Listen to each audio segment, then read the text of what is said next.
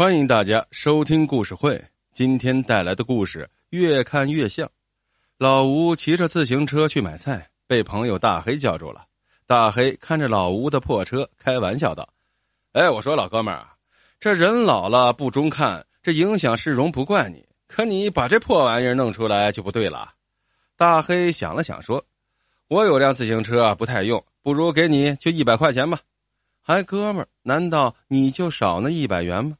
老吴有点生气，找了一个借口走了。第二天，老吴出门，左脚刚登上自行车踏板，一用力，咔的一声，链条断了。没办法，他只能朝修车店推去。老吴想呀，这破车就配个旧链条吧。老师傅进去鼓捣了一番，真找来一根旧的，换上后收了二十块钱。没过几天，车铃铛不转了，换了一只二手车铃。这车涂了一层黄漆，还挺惹眼。过了两周，换了两只外胎。又过了一个月，换了车把。不到半年，整车零件换了一个遍，花去了二百五十元大洋。看着容光焕发的老伙计，老吴觉得自己对得起他了。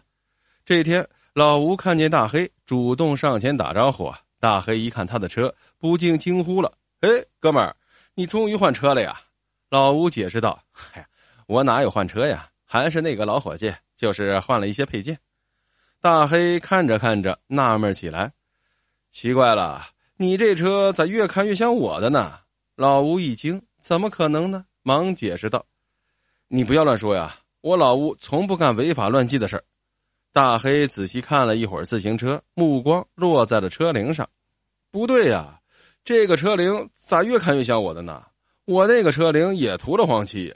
老吴急了，你不信，去问问修车店的师傅，这个车上的零件都可是从他那儿配的。